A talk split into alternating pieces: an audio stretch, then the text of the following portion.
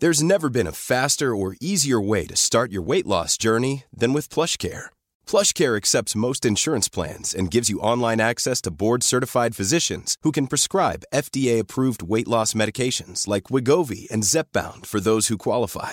Take charge of your health and speak with a board-certified physician about a weight loss plan that's right for you. Get started today at plushcare.com slash weight loss. That's plushcare.com slash weight loss. plushcare.com slash weight loss. Heraldo Radio. La HCL se comparte, se ve y ahora también se escucha. El dedo en la llaga. Había una vez un mundo que nadie creía. Un país de historias inexplicables. Una nación con personajes asombrosos. Santo Tomás tenía razón. Hay que ver para creer. El México increíble, las verdades que duelen, la voz de los que callan, el dedo en la llaga. Infórmate, diviértete, enójate y vuelve a empezar. El Heraldo Radio presenta El Dedo en la Llaga con Adriana Delgado. Sabes, hace tiempo que no hablamos. Tengo tanto que contarte. Ha pasado algo importante. Puse el contador a cero. Fue como una ola gigante. Arrasó con todo y me dejó desnuda frente al mar. Pero sabes, sé bien que es vivir. No hay tiempo para odiar a nadie. Ahora sé reír. Quizá tenía que pasar, no es justo, pero solo así se aprende a valorar. Y si me levanto y miro al cielo, doy las gracias y mi tiempo lo dedico a quien yo quiero. Lo que no me aporte lejos, si alguien detiene mi pie. Hay que vivir. Y así dice este himno cantado por Rosalen con estopa y que pues habla de esto que han sufrido miles de mujeres por el cáncer de mama y que siempre lo digo, prevenir es combatir. Así que les dejo esta canción, Jorge Sandoval, Vivir con Rosalen con esto. He aprendido tanto, tanto. Esta vida me ofreció una nueva oportunidad. Y ahora sabes. Vamos a poner el dedo en la llaga con Daniel Callejas. Así es, vamos con las principales notas del Heraldo de México impreso. El Instituto Nacional Electoral destinó un total de 12.965.168 pesos por hora para blindar contra el COVID-19 cada una de las 164.550 casillas a instalarse el 6 de junio en todo el país. De acuerdo con el Consejo General de este organismo, en la paquetería electoral se incluyó un kit de prevención que contiene gel antibacterial, cubrebocas, careta protectora, toallitas y aerosol. El gasto total de protección sanitaria asciende a 311.164.050 pesos y estos elementos serán requisitos indispensables para la instalación y funcionamiento de las casillas. A pesar de que la conferencia del episcopado mexicano afirmó que Onésimo Cepeda Silva está sujeto al derecho canónico que le prohíbe aceptar cargos públicos y participar en partidos políticos, el obispo emérito de la diócesis de Catepec aseguró que quiere ser diputado plurinominal en el Congreso mexiquense para no hacer campaña y por el hartazgo de quienes gobiernan y atienden las curules. Onésimo Cepeda fue arropado por el líder del partido Fuerza por México, Gerardo Islas, quien afirmó que desde 2012 Cepeda Silva presentó su renuncia al Papa Benedicto XVI por lo que ya no es ministro en activo, por lo tanto tiene derecho a ser votado. Las campañas electorales iniciaron poniendo la lupa en nueve estados del país, en los que se registran en cuatro de ellos hechos relevantes contra candidatos o partidos políticos. De acuerdo con el monitoreo del 2 al 4 de abril de la Secretaría de Seguridad y Protección Ciudadana, en Colima, Oaxaca, Estado de México y Quintana Roo, hay hechos relevantes, es decir, eventos que no alcanzan el nivel grave pero deben tomarse en cuenta. Por ejemplo, en Colima, el 3 de abril se recibió una llamada en el Centro de Monitoreo de la Estrategia de Protección en contexto electoral de José Guadalupe Rojo Rojo Álvarez, candidato a una diputación local por redes sociales progresistas en Tecomán, quien solicitó protección por amenazas de muerte que denunció en la fiscalía. Cinco meses, la Ciudad de México reportó menos de 8.000 casos confirmados por COVID-19 durante una semana. En este periodo recién concluido entre el 29 de marzo y 4 de abril de 2021 se registraron 7.712 positivos al virus SARS-CoV-2, de acuerdo con el reporte diario del gobierno capitalino. Además, el gobierno local ya lista la segunda dosis de la vacuna contra COVID-19 a adultos mayores de 60 años o más en Milpa Alta, y Magdalena Contreras, primeras alcaldías que recibieron el biológico y informaron se aplicará la próxima semana.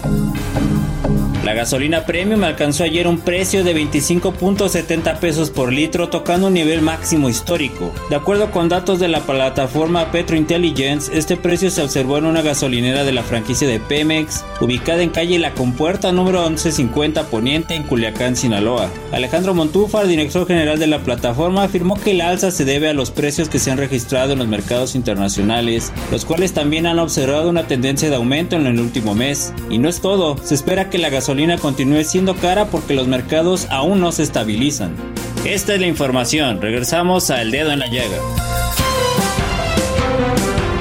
Oye, Jorge, con todo y que los mercados no se estabilizan, ¿qué partida? Nos están dando con la gasolina a 20 pesos con 50 centavos, ¿eh? Y fíjate o sea, porque además sube todo. Al subir la gasolina, la inflación se dispara. Porque todo se mueve con gasolina, muchos productos se hacen con gasolina, entonces todo, la inflación empieza a subir. Oye, y lo que me llama la atención es que el gobierno federal dice que no hay inflación. Pero por otro lado, cuando sube la gasolina, también hacen la medición en función de la inflación. Pero por supuesto. bueno, entre eso y que bajaron ayer a mi onésimo Cepeda de la candidatura, ya ves que dijimos, yo creo que Dios nos escuchó. Porque dijo, de Dios nos libre. Y bueno, ahí viene, ¿qué tal? Ahí don Millonésimo Cepeda, como le dicen en muchos. En la nochecita, tarde, noche, adiós. La iglesia es la iglesia. Ay, ay, ay. Bueno, a ver qué les cuento. La Comisión Nacional para la Protección y Defensa de los Usuarios de Servicios Financieros, Conducef, tiene detectado un nuevo fraude ciberdelincuentes se hacen pasar por instituciones oficiales y roban datos a personas que buscan obtener apoyos sociales. El presidente de la Conducef, Oscar Rosado Jiménez, ha denunciado que a raíz de la pandemia del COVID-19, los ciberdelincuentes han buscado nuevas maneras de defraudar a las personas y ahora se están enfocando en los sectores más vulnerables. Y yo agradezco al licenciado Oscar Rosado, presidente nacional de protección y defensa de usuarios de servicios financieros, que nos haya tomado la llamada para el dedo en la llaga. Muy buenas tardes, licenciado. Muy buenas tardes, Adriana. Oiga, pues qué caso, qué terrible, caray. Ya de por sí estamos en una crisis financiera por este tema del, de la pandemia del COVID-19 y aunado a eso, gente que se aprovecha y sobre todo de los adultos mayores. Sí, hay, hay un tema que no tan solo adultos mayores. Aquí eh, lo que nos hemos encontrado en diversos reportes que tenemos, o llamadas telefónicas, o a través de nuestro chat en línea, es que básicamente eh, cuando al gobierno federal, y puede también pasarle a un gobierno estatal, ¿eh? o un gobierno local anuncia un programa, pues inmediatamente al otro día o a los pocos días, en base a ese anuncio que hizo el gobierno federal o, o algún gobierno local, este pues no falta quien se anuncie, sobre todo en redes sociales, diciendo de que pues te pueden ayudar con el trámite o lo hacen más rápido, o bien utilizan y suplantan a la institución oficial, ya sea federal o local, y este pues empiezas a enviar tus datos y peor aún, que eso ya es delicado, pues en, muchas ocasiones lo que buscan es eh, que pedirte dinero y empiezas a a enviar dineros porque supuestamente te va a llegar una tarjeta de un programa o te va a llegar un apoyo de un programa independientemente de que el tema sea federal o local. Finalmente todo esto es falso, ¿no? ¿Y cómo combatir esto? Porque estamos inmersos en la tecnología. O sea, y pues además de que esto no ha parado también, licenciado Oscar Rosado, que te llamen y te estén hostigando con información de instituciones bancarias, uno no sabe si es cierto o no es cierto, les dices, oiga, ya no me llame a mi teléfono, ¿qué hacer? Pues básicamente yo creo que ante este tipo de, de delincuencia, pues lo que hay que hacer es tener alerta a los ciudadanos, o sea, simple y sencillamente que cuando les llegue por teléfono, por WhatsApp, por correo electrónico o por cualquier otro medio, este tipo de anuncios o de avisos de que te voy a ayudar para obtener un beneficio y a cambio de eso me tienes que dar dinero o me tienes que depositar, pues es una eh, alerta, es semáforo rojo. Es igual muy similar el tema con los créditos milagro, ¿no? claro que ofrecen a través de redes sociales fundamentalmente créditos de 10 mil, 50 mil, 100 mil pesos sin consultar el buro de crédito y en pocas horas o en pocos días. Y pues eh, al, eh, independientemente de que esto es falso, acabas por entregar datos y, lo, y peor aún, generalmente este esquema de crédito express, crédito milagro, es un fraude, lo que te piden a los pocos días o a las pocas horas es que empieces a depositar dinero para supuestas investigaciones o autorizaciones de crédito. Claro. Y empiezas a depositar 100, 500, 1000 y en ocasiones mucho más. Y, pues todo es falso. Aquí la clave es cuando te pidan dinero para hacerte un trámite, eso es fraude. Cuando te piden dinero para darte prestado dinero, es fraude. O sea, esa es la clave. Ahí se, eh, las instituciones serias, o pues no te piden dinero para prestarte dinero. Claro. O sea, eso es este. Y eso lo tiene que escuchar la gente muy claro, que no puede caer en este tipo de fraudes, o sea, como bien lo señala usted. Ahora, supongamos que ya sucede, ya me hicieron fraude, ¿no? ¿Qué, ¿Cómo, cómo, cuál es el seguimiento que le tengo que dar con la Conducef? ¿Me meto a su página, ahí pongo mi denuncia? El tema es que estos, estos asuntos no tienen que ver con, con nosotros, o sea, son simple y sencillamente fraudes. ¿Fuiste víctima de un engaño? O sea, perdí el dinero. Sí, o sea, es un tema que no tiene que ver con el sector hacendario donde estamos, nosotros. O sea, esto es, un, fraude, es un fraude liso y llano, es un tema de fiscalías nosotros no, no tenemos ningún tipo de competencia. Ah, de ahí la importancia de alertar y de avisar de que esto es un fraude. Te están engañando, te están timando. O sea, ¿qué cosa es un fraude? Es obtener en base a engaños un beneficio indebido. Eso es lo que es un fraude. Pues eso es lo que está siendo víctima de un delito del fuero común, pues, o sea, estoy viendo del fuero federal. Claro, que bancos y auto, están este, haciendo una gran campaña conjuntamente con las autoridades, pues precisamente para prevenir esto.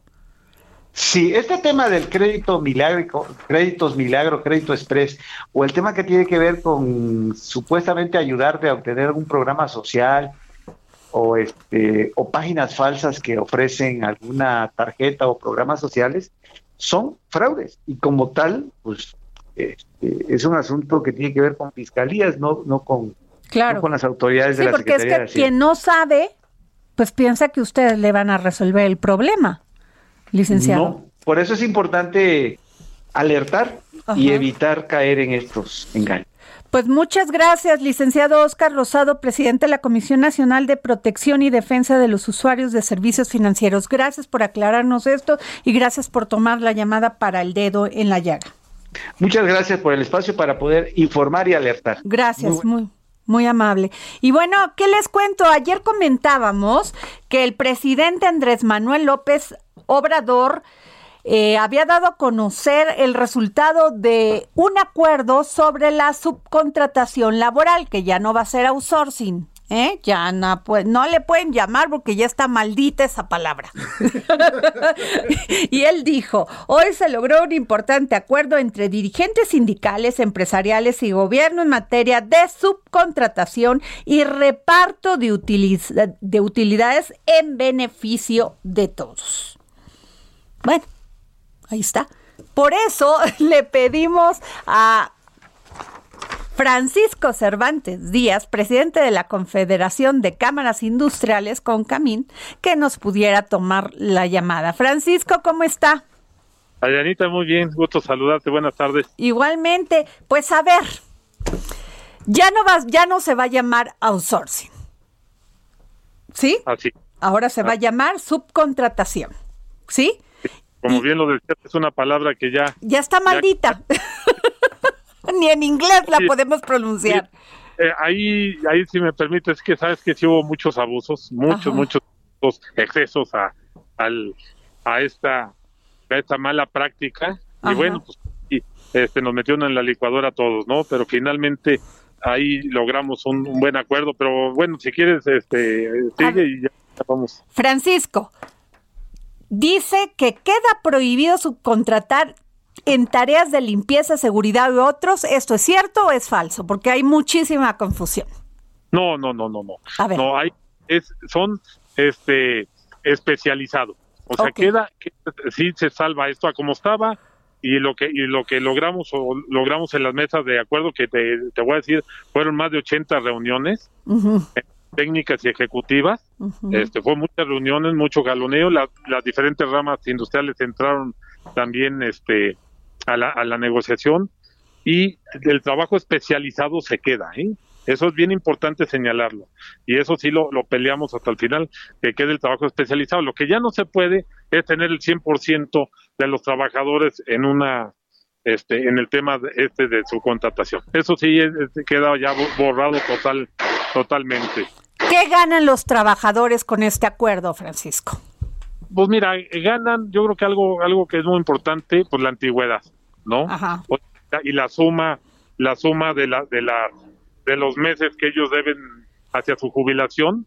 Esto esto ganan, eso es un gran logro, hay que reconocerlo y también sin los trabajadores pues no habría industria. Entonces es algo algo justo, algo que, que lo vemos este justo y bueno, eh, falta también la implementación, que ahí también veremos cómo podemos, porque la figura nos, nos sirve, o sea, esta figura existe a nivel mundial, eh, obviamente México hizo algunos excesos, entramos en un tema de regulación, y bueno, pues vamos ahí acomodando las cosas, esto ya se va al Congreso, lo van a, lo van a pasar tal y como quedó en el, este, en el, en el acuerdo, esperamos revisarlo un poquito antes para que luego una coma también no nos cambie las interpretaciones, pero la verdad es que fue un buen acuerdo, ahí le agradecemos al presidente porque cuando lo firmó en la mañanera y lo mandó al Congreso, sí venía venía muy crítico, ¿no? Y este ahí la verdad nos escuchó y nos permitió llevar todos estos meses este al diálogo, a la discusión.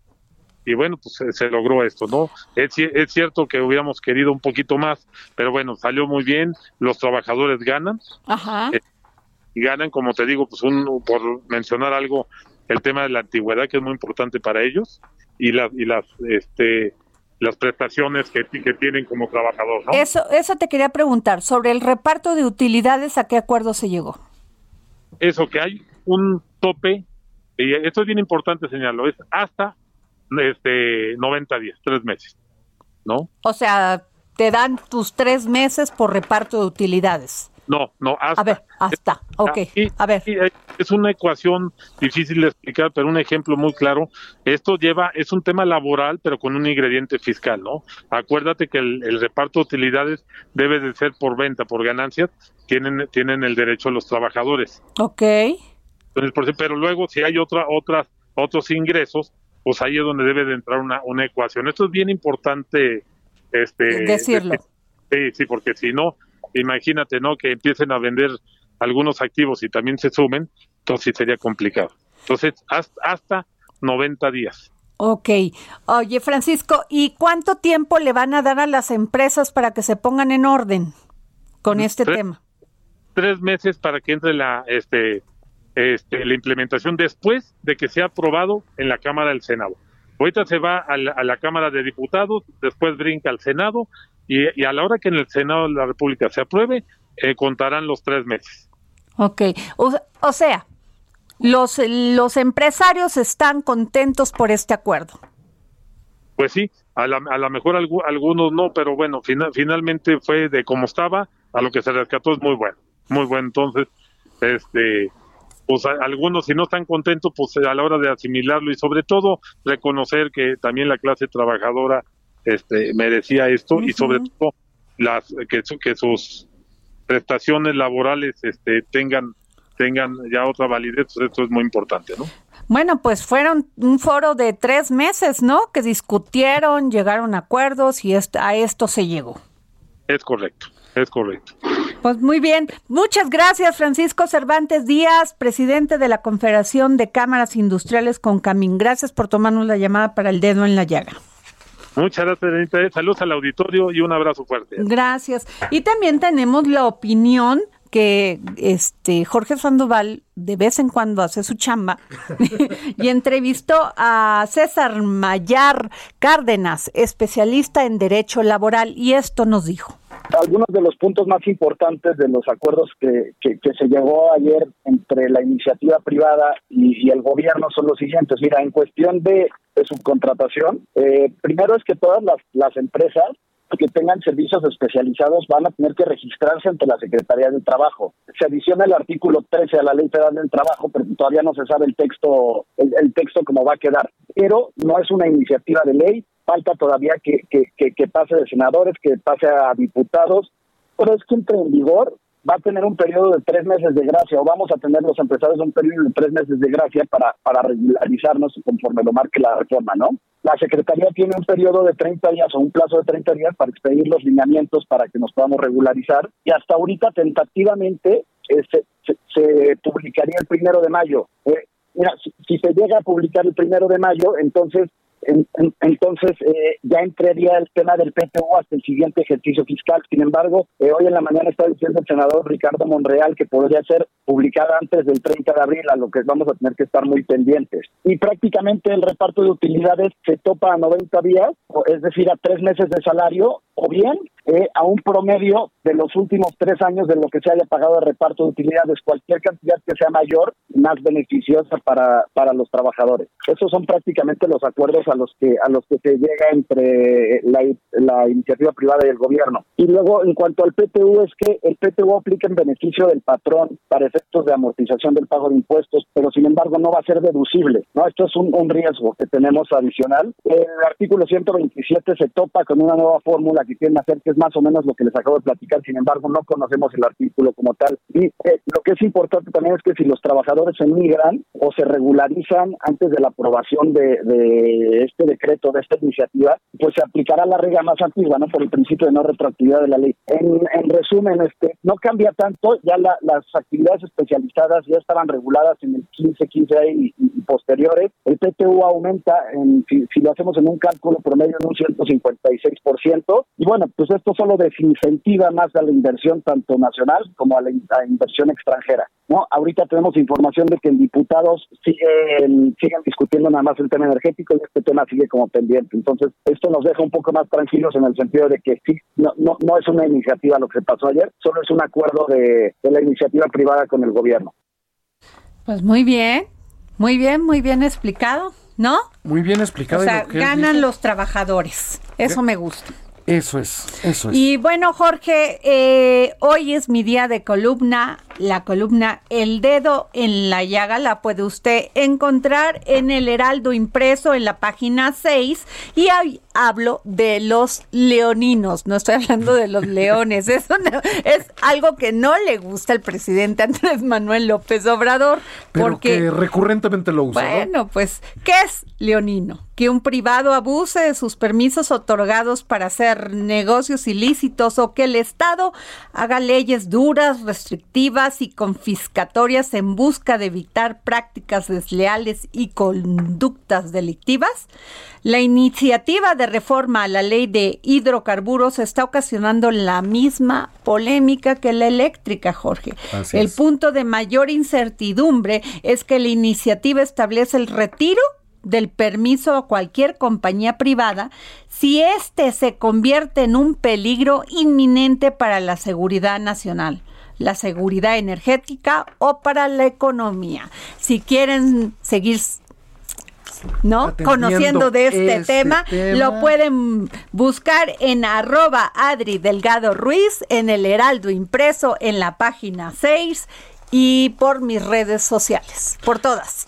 ¿No? Mira, es un tema importantísimo. Yo creo que sí hay que enterarse, porque lo que sí es cierto es que los inversionistas extranjeros y nacionales se ponen con los con las, garras, con las garras porque no saben para dónde va su inversión o si pueden invertir y qué confianza hay en el país. Pero bueno, certeza, esa es la palabra. Nos vamos a un corte y regresamos aquí al dedo en la llaga con una entrevista con la candidata a la gobernatura de Campeche, Laida Sansores. Pero sabes, sé bien que es vivir, no hay tiempo para odiar a nadie, ahora sé reír.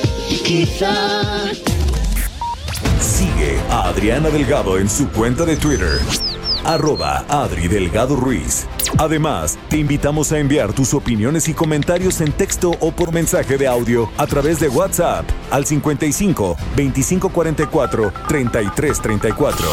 Y si quieres escuchar El Dedo en la Llaga de El Heraldo Radio, en cualquier momento y donde quiera que te encuentres, descarga el podcast disponible en Spotify y iTunes. Heraldo Radio. La HCL se comparte, se ve y ahora también se escucha.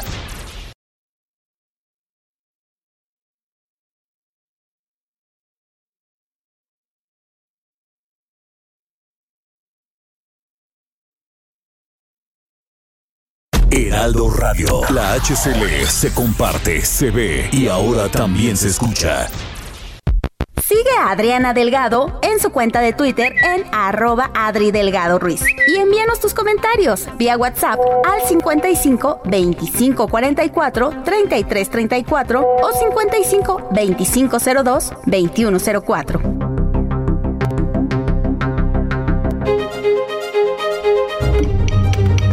Ruta 2021, la ruta hacia las elecciones presenta. Bueno, pues regresamos a aquel dedo en la llaga en esto que va a ser la madre de todas las elecciones, porque este 6 de junio. O sea, prepárese usted para escuchar spots todo el día. Qué horror, ¿no? E, esas leyes. Bueno, qué bueno, porque finalmente pues también están generando economía, ¿no? Eso, por eso está muy bien. Pero hay o sea, que le metan un poquito más creatividad a sus spots, ¿no? Oye, es que con tanto tiempo que tienen regalado, es increíble, es increíble lo que hacen. Pero sobre todo los regules, ya sabes, cada vez ponen más reglas, más reglas, más reglas. es lo que va encareciendo todo. Sí, qué barbaridad. Pero bueno, fíjense que le realicé, Jorge Sandoval, una, realicé una entrevista con Laida Sansores candidata al gobierno de Campeche, que va, según nuestras encuestas del Heraldo, pues muy arriba, ¿eh? o sea, 38.4% en las preferencias electorales y la sigue Eliseo Fernández de Movimiento Ciudadano con el 21.6% y en tercer lugar Cristian Castro con el 20.4%, que es de esta coalición PRI-PAN-PRD, esta coalición media rara, ¿verdad? Exacto. y que además, pues, está gobernando el PRI. Además. En Campeche. Y él, ¿No es de ahí el presidente del PRI, nacional, Alito Moreno? Alito Moreno. Pues mira, mi Laida va con todo, man. Pero con más de dos dígitos se ¿eh? está sacando en este Pues bueno, aquí les dejo esta entrevista que realicé con Laida Sansores. Libre, rebelde, apasionada, amorosa, valiente, la convicción que exorciza todos los medios. Así se define la licenciada en psicología por la UNAM, Laida Sansores San Román, candidata al gobierno de Campeche por Morena. Muy buenas tardes, Laida, ¿cómo está? Adrianita, gracias y por ese perfil que pongo ahí en mi página, pero que así me siento, ¿no? Así me quiero definir. Siento que soy una mujer que no tengo miedos porque efectivamente cuando tú estás convencida de algo, no le temes a nadie. Hay una exorcización y, y esto es lo que hoy estamos aplicando de alguna manera y, y lo que me ha permitido atreverme eh, a hacer muchas cosas pues con arrojo, ¿no? Laida, vas adelante con 38.4% y te siguen pues el Movimiento Ciudadano y esta coalición de tres partidos, pero pues en caballo de Hacienda rumbo a la gobernatura de, de Campeche. Trabajo. Sí, pues fue muy estimulante la encuesta de Heraldo del día de ayer, nos motiva mucho a los compañeros, aunque siempre tenemos la línea de no confiarnos absolutamente. Nosotros con la misma intensidad no bajamos un solo día el ritmo, por el contrario, creo que eso te llena de más vibra y nos compromete más a seguir luchando. No es fácil esta lucha en Campeche porque pues es de la primera vez en 92 años que habría un cambio del PRI y están abrazados, aferrados con una obsesión fanática de seguir conservando el poder por los siglos de los siglos, pero creo que también ha llegado un hartazgo que tú lo sientes en la gente y creemos que cuando hay, como dice nuestro presidente, eh, la estrategia se llama pueblo y cuando el pueblo sale a inundar las calles no hay fraude eh, que pueda con la voluntad libre de los ciudadanos. Así es, y además tú has dicho que Morena arrasará con la corrupción y con honestidad y en paz reactivaremos la economía del Estado que está pasando por momentos de bastante crisis, Laida.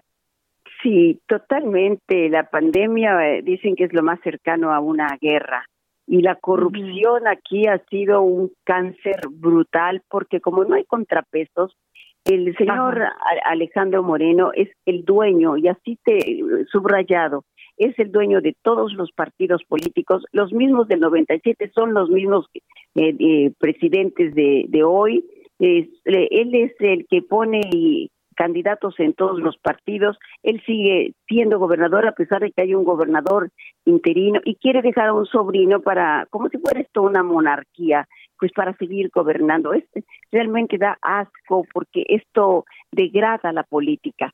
Entonces, por ese lado, tenemos que estar pues eh, muy alertas.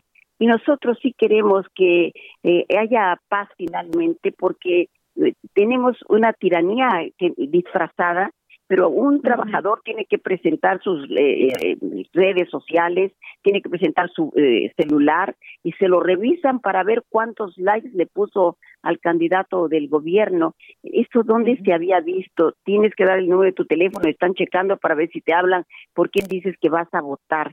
Hemos llegado a niveles nunca vistos y, y que creo que pues eso lastima y por el otro lado somos una gran familia, los campechanos todos nos conocemos. Y si no, pues es el hijo de, es tu hijo que está, es el, novia, el, novio de la, la chica de, con el que está en el otro partido, siempre se cruzan aquí todas las veredas, entonces sí queremos construir después de que termine esta contienda, mira, no mirar al pasado, sin resentimientos pues construir el futuro que tendremos que hacerlo pues con las manos enlazadas porque esto no es tarea para una persona hay un enorme rezago y es muy grande el desafío Oye, eh, Laida, estamos hablando con la candidata de Morena al gobierno de Campeche. Una de las cosas que has dicho también es este que no no no se entiende que los campesinos en Campeche estén tan mal cuando se encuentra un se, cuenta con una cuenca hidrológica pues más importantes del país en aguas subterráneas y superficiales.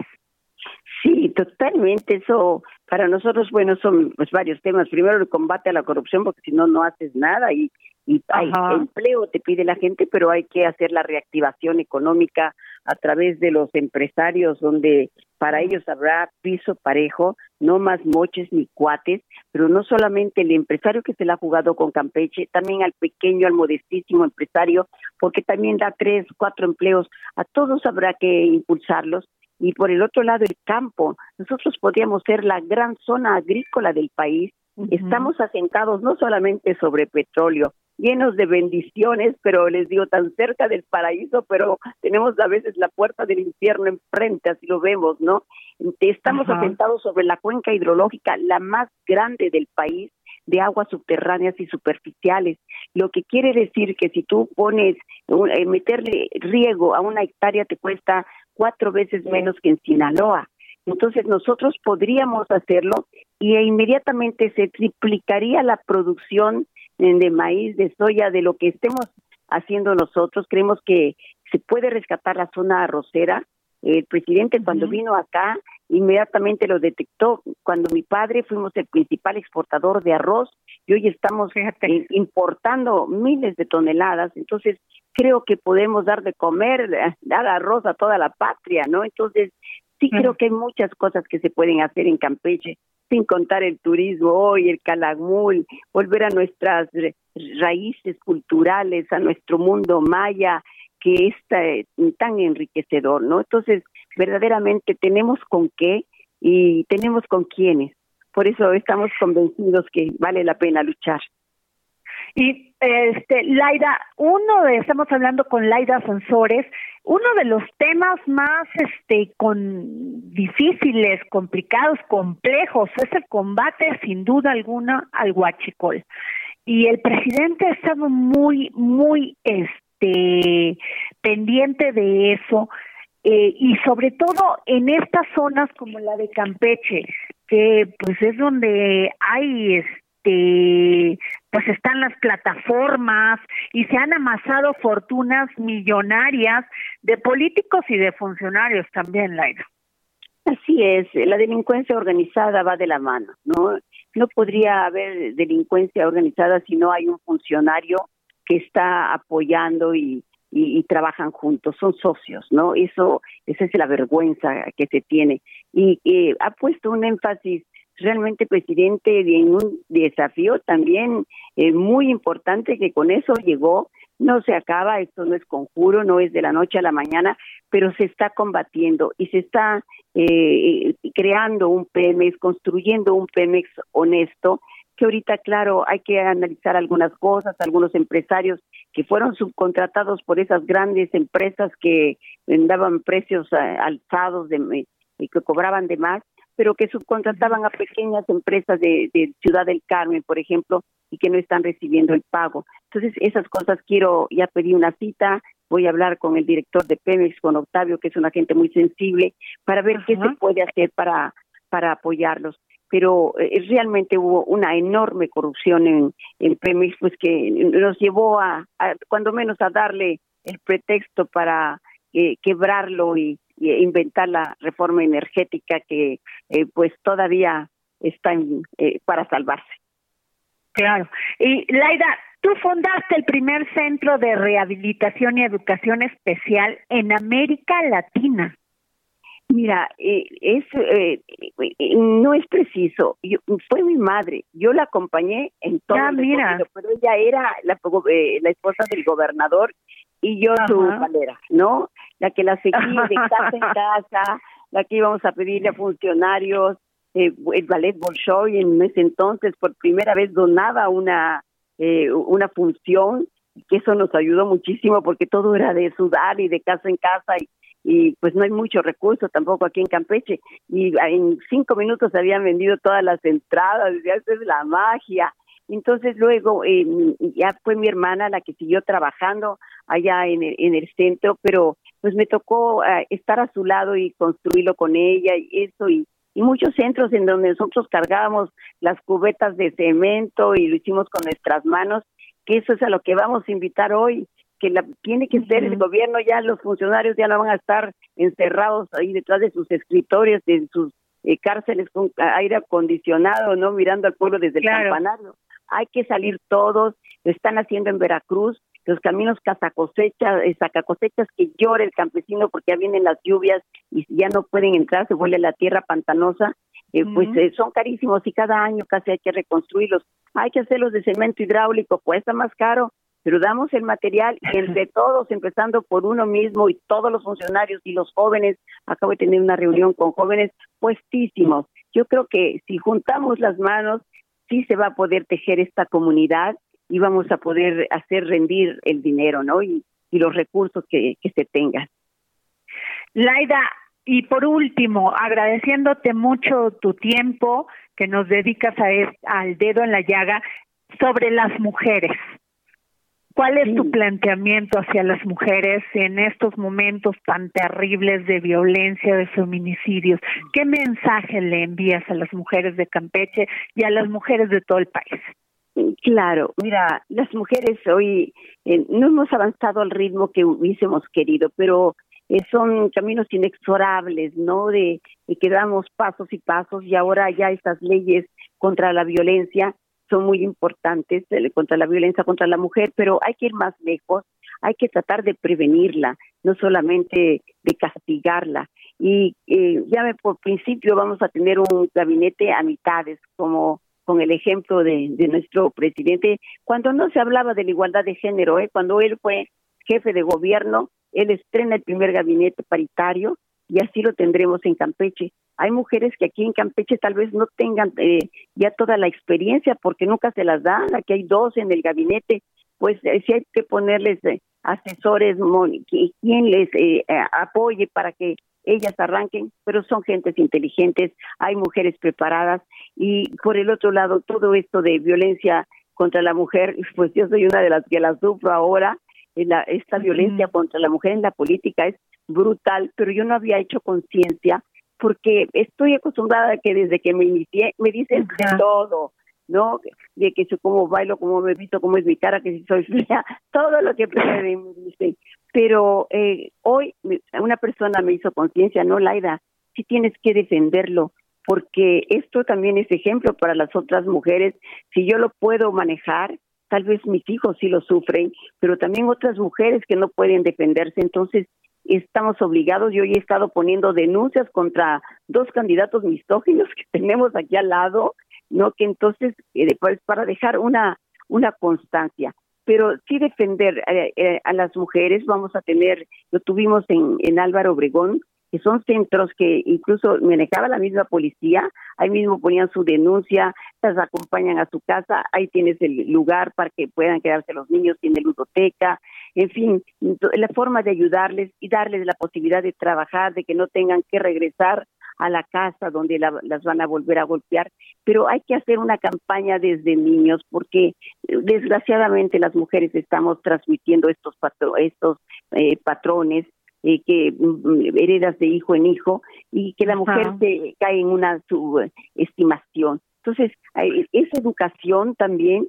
no solamente son políticas públicas y estas eh, hay que diseñarlas de manera transversal. No es que haya una Secretaría de la Mujer y un Instituto de la Mujer. Todas las dependencias, así está en España, todos los funcionarios están educados, están entrenados para atender de manera especial cuando se trata del problema de una mujer. Entonces, ahí sí tiene eh, resultados. Entonces, pues creemos que hay muchas cosas por innovar, vamos a innovar en tecnología, abreviar estos trámites que aquí son eternos, cómo se les paga a los empresarios que tardan ellos prácticamente son los que ese es un gran punto que mencionas. La burocracia hace que a veces no haya crecimiento eh Totalmente. Aquí tenemos 20 secretarías. Es el estado que más secretarías tiene. ¡Qué barbaridad! Guerrero, pero tiene triple de habitantes.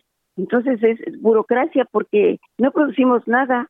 Solamente eh, el gran dador es el gobernador y por eso ha costado tanto trabajo romper esta cerca del miedo del ciudadano que teme perder su empleo.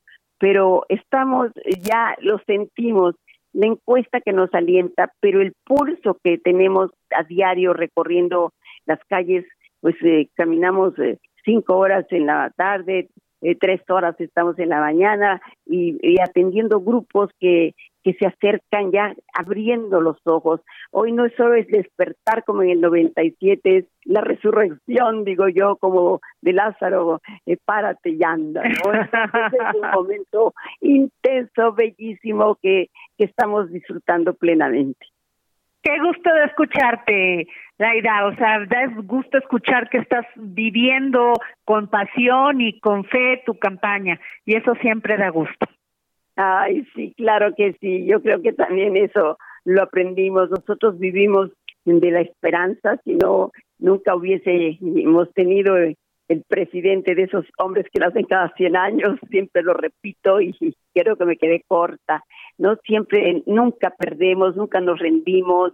Eh, aquí, eh, pues nos hemos acostumbrado a vencer todos los desafíos y hoy más que nunca, porque también en esas encuestas, curiosamente, Campeche, a pesar de todo lo que ha sufrido y de todas las injusticias que ha vivido, habiendo dado el 80% del petróleo, y estemos pidiendo a veces eh, casi caridades, pues eh, no, no pierde la esperanza. Eso sale como número uno en las encuestas. Es muy bonito. Entonces, es un pueblo que, que tiene ganas de luchar y que quiere creer y vamos a perseguir este futuro que nos corresponde, que merecemos. Pues muchas gracias, Laura Sansores Román, candidata a gobernadora por Morena. Muchas gracias por tomarnos la llamada para el dedo en la llaga. Gracias, Adrianita. Un beso. Gracias. Un beso. Hasta luego.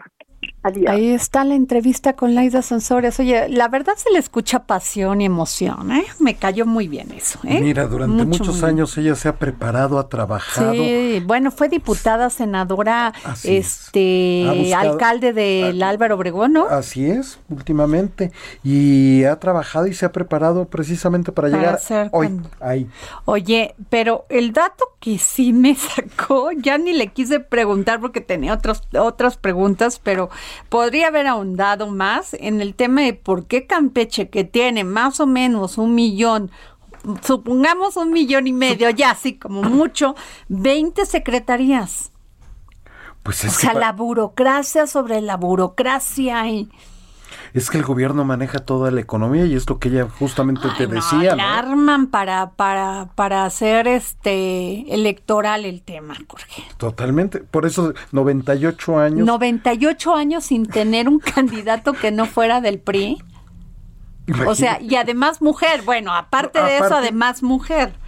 No, bueno. Van a dar un salto cuántico ahí en Campeche. Pero cuántico. Completamente. Oye, este gran, pues bueno, nos dio muchos datos, además que la, la, este, la dirección de Pemex se va a ir para allá, ¿eh? eso dijo. Lo, lo eh, prometió el presidente Andrés Manuel López Obrador, ¿eh?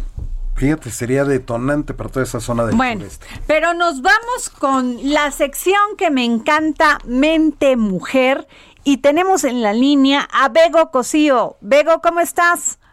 Mente Mujer, un espacio en donde damos voz a la mente de todas las mujeres, con Adriana Delgado.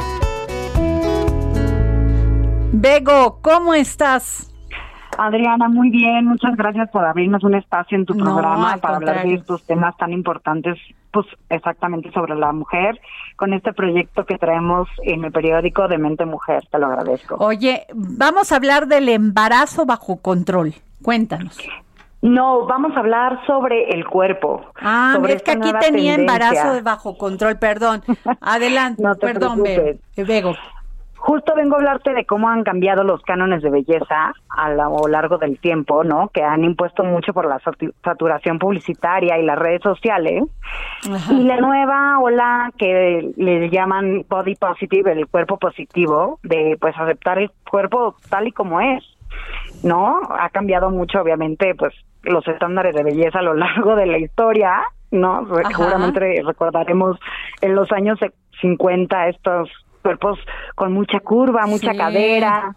En los 80 el cuerpo atlético, Jane Fonda, sus videos, ¿no? Los 90 de repente cuerpos esqueléticos, hablando de Kate Moss, ¿no? Casi desnutridos. Ajá.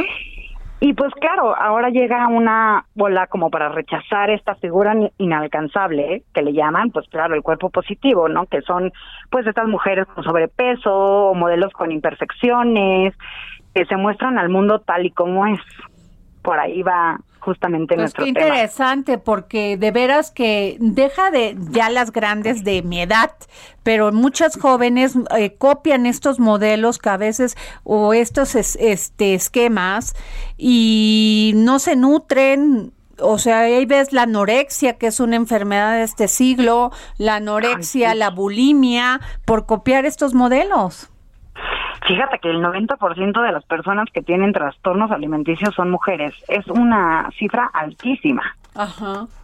Sí, pues, Nos habla de que no no están contentas con su cuerpo o que como te digo, como que han impuesto muchas muchos estándares inalcanzables que es difícil no poder llegar a un cuerpo como pues la sociedad impone y más ahora con este punto de redes sociales tanto filtro tanto este llegar como a claro. a cosas ni siquiera sanas claro oye Bego y este eh, eh, cuéntanos dónde podemos ver esto de de mente mujer en el en el Heraldo impreso Exactamente, se publica todos los lunes y viernes en el Heraldo Impreso, lo pueden encontrar. Estamos tocando temas inclusivos y de equidad de género sobre, este, obviamente, la mujer. Muy bien, pues muchísimas gracias, Vego. Muchas gracias por tomarnos la llamada y por favor no se pierdan este suplemento. Y gracias a Cristina Mieres por ser quien lidera este proyecto. Sí, muchas gracias y hasta luego. Hasta luego. Pues bueno, se nos acabó el programa. Qué interesante. No te pierdas esto porque los hombres creo que son quien más lo tienen que, leer, Jorge. Efectivamente, nos tenemos que educarnos de mi generación para poder educar a los hombres que vienen. Así es. Pues ya se nos acabó este dedo en la llaga, pero mañana seguiremos poniendo. Jorge. Sí, el dedo en la llaga. Muy bien, nos vamos. Frente al mar pero sabes, sé bien que es vivir.